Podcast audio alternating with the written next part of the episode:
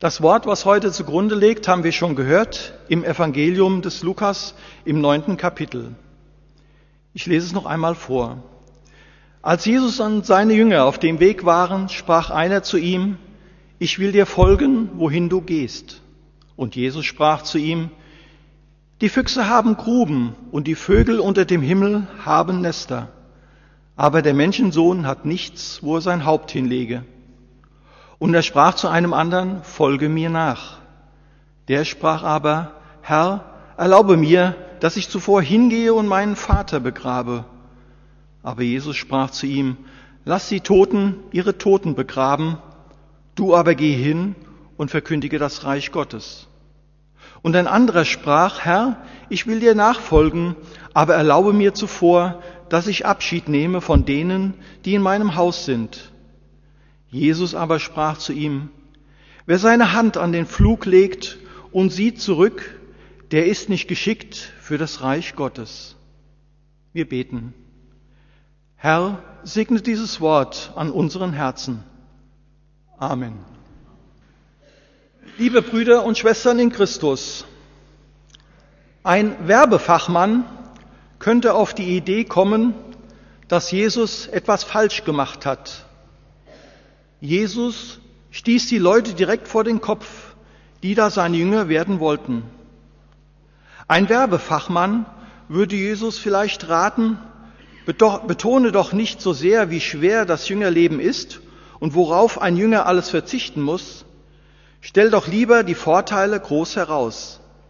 Sag den Menschen, dass sie ewig leben werden, wenn sie dir nachfolgen. Male ihnen die Freude des Himmels aus, keine Schmerzen, keine Tränen, keine Enttäuschung, kein Altwerden, Seligkeit pur. Mache ihnen klar, dass sie bereits jetzt große Vorteile aus der Nachfolge ziehen können. Sie kommen in eine tolle, herzliche Gemeinschaft. Sie können sicher sein, dass der Vater im Himmel immer auf ihrer Seite ist. Sie können auf Heilung von Leib und Seele hoffen und im Nu werden sie heilig durch hundertprozentige Sündenvergebung. Das Jesus müsstest, müsstest du den Interessenten sagen, dann würden sie in Scharen dein Jünger werden. Wer Menschen für sich gewinnen will, muss die Vorteile herausstreichen und nicht die Nachteile am besten erstmal verschweigen. Ja, das würde ein Werbefachmann Jesus raten.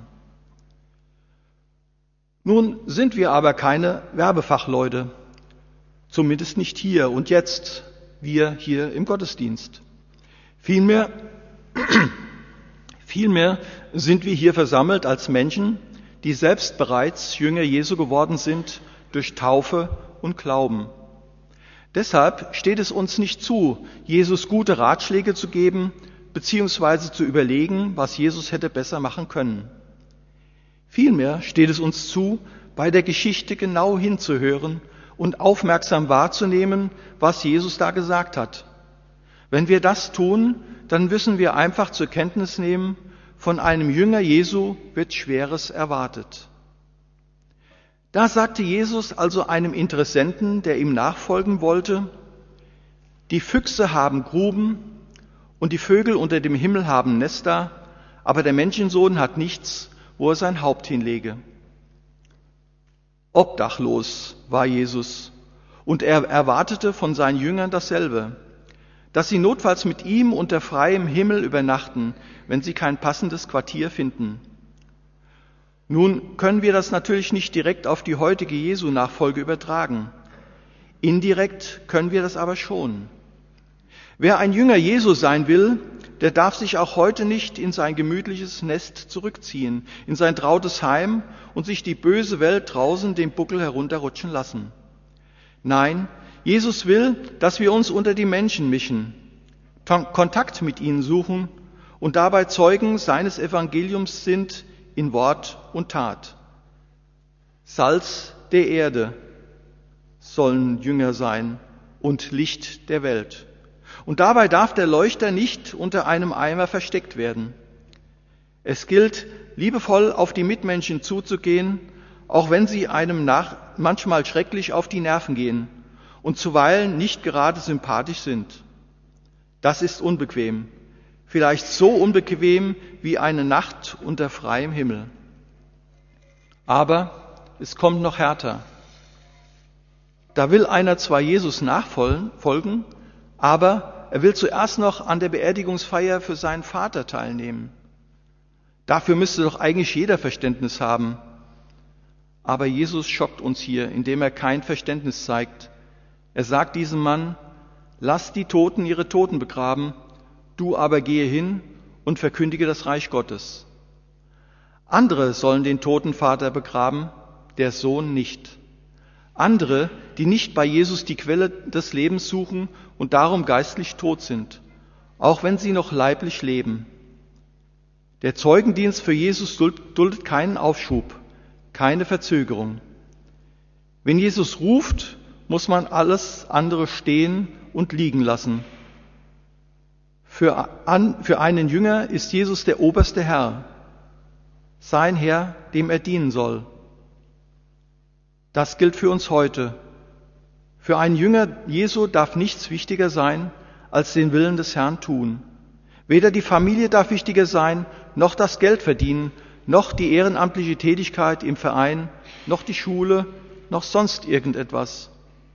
Und wenn wir Verstorbene kirchlich beerdigen, dann tun wir das gerade eben aus dem Grund, weil wir bei dieser Gelegenheit das Evangelium verkündigen wollen, wie Jesus es geboten hat, nämlich die gute Nachricht vom Sohn Gottes, der den Tod besiegt hat. Eine Beerdigung, bei der nicht Jesus im Mittelpunkt steht, sondern der Verstorbene, ist keine christliche Beerdigung. Da kann man als Jünger Jesu ruhig wegbleiben, da gibt es Wichtigeres zu tun. Und dann kommt am Schluss noch das Härteste. Da will sich einer nur eben von seinen Angehörigen verabschieden, ehe er mit Jesus auf Reisen geht. Das müsste man ihm doch wirklich zubilligen. Es wäre doch sehr unhöflich, ohne Abschied loszuziehen. Aber wieder schockt Jesus mit, seinen, mit seiner Antwort. Wer seine Hand an den Flug legt und sieht zurück, der ist nicht geschickt für das Reich Gottes. Nachfolge ist nichts für Leute, die dauernd zurückschauen.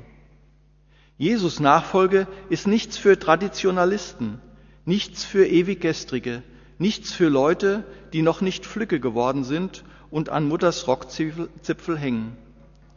Nicht, dass Jesus grundsätzlich etwas gegen das Verabschieden hätte, aber er merkt bei diesem Mann, dass er noch zu sehr an seiner Familie hängt, um wirklich für die Nachfolge frei zu sein. Jesus hat grundsätzlich auch nichts gegen die Familie, aber auch hier fordert er, dass die Prioritäten stimmen müssen. Jesus muss wichtiger sein als die Familie. Gottes Reich muss wichtiger sein als das Elternhaus. Denn die glückliche Kindheit ist Vergangenheit und die Eltern verlassen uns einmal. Ja, früher oder später müssen wir uns von allen Verwandten und von allen lieben Menschen in dieser Welt trennen. Die Zukunft aber gehört Gottes Reich und eben dieses Himmelreich eröffnet uns Jesus mit seinem Evangelium. Die Worte Jesu in diesem Textwort sind so schockierend und anstößig, dass mancher Bibelausleger gemeint hat, man müsse sie etwas entschärfen. So radikal könnten sie doch nicht gemeint sein. Da meint ein Ausleger, der Vater des zweiten Kandidaten sei wohl noch gar nicht gestorben. Der Mann wolle erst nach dem Tod seines Vaters zu Hause abwarten, ihn dann beerdigen und dann Jesus nachfolgen. Oder ein anderer Ausleger meint, die Familie des dritten Kandidaten muss wohl weit weg wohnen, sodass die Verabschiedung eine weite Reise nötig machen würde.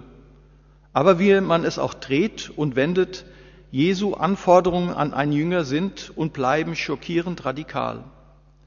Manche Christen meinen daher, nur ganz wenige, besondere Christen würden Jünger Jesu werden. Die anderen lebten ihr normales Leben weiter und glaubten einfach an ihn. Aber Jesus hat deutlich gesagt, dass alle Völker durch Taufe und Lehre seine Jünger zu ihm kommen sollen. Wir alle, die wir getauft sind und an Jesus glauben, sind seine Jünger und sollen auch so leben. Wir alle sind als seine Zeugen gerufen, wir alle sollen ihn wichtiger nehmen als alles andere, auch als unsere Familie und unser eigenes Wohlbefinden. Ja, so hat es Jesus gesagt. und zermeint er es. Da gibt es nichts zu deuteln. Aber nun sei eine Frage erlaubt, die uns an den Ausgangspunkt unserer Betrachtung zurückführt. Warum streicht Jesus hier die Härten und die Radikalität des Jüngerseins heraus und wirbt nicht mit den enormen Vorteilen? Warum verwirft Jesu hier ganz offensichtlich jegliche Werbepsychologie? Die Antwort ist schnell gefunden. Wir finden sie, wenn wir noch eine andere Frage stellen. Wie glaubwürdig ist die Werbung, die uns überall begegnet? Halten denn die Produkt all, Produkte all das, was die Werbeslogans versprechen? Sind wir nach dem Kauf eines erworbenen Artikels immer so vollständig zufrieden, wie es uns zuvor eingeredet wurde? Mitnichten. Alle wissen es. Werbung ist nicht ehrlich. Werbung übertreibt beim Herausstreichen der Vorteile und verschweigt konsequent alle Nachteile. Wenn Jesus nun beim Ruf in die Nachfolge auf Werbestrategie verzichtet, dann zeigt er uns damit, auf meine Worte könnt ihr euch verlassen. Ich verschweige euch nicht das Unangenehme und Schwere am Jüngersein. Im Gegenteil, ich mache es euch gleich zu Anfang überdeutlich klar. Ich bin die Wahrheit und ich sage die Wahrheit. Liebe Gemeinde, so sind diese schwierigen Jesu Worte über die Nachfolge letztlich eine Glaubensstärkung für uns. Sie zeigen uns, dass Jesus ganz offen und ehrlich mit uns redet dass er uns nichts vormacht. Und weil das so ist, dürfen wir vollstes Vertrauen zu ihm haben, sowie die allergewisseste Hoffnung, dass uns auch der verheißene Segen der Nachfolge nicht enttäuschen wird. Amen. Wir beten, Herr Jesus Christus, danke, dass du uns zu deinen Jüngern gemacht hast. Nirgends haben wir es besser als bei dir. Du führst uns in das himmlische Vaterhaus, wo wir für immer hingehören. So bitten wir dich, erwecke uns, dass wir dir mit ganzem Herzen nachfolgen. Hilf, dass wir die Unbequemlichkeiten des Jüngerseins nicht scheuen und auch nicht die Leiden, wenn du sie denn für uns bestimmt hast. Nichts soll uns wichtiger werden als du, denn letztlich ist nichts wichtiger. Amen. Und der Friede Gottes, der höher ist als alle Vernunft, der bewahre unsere Herzen und Sinne in Christus Jesus. Amen.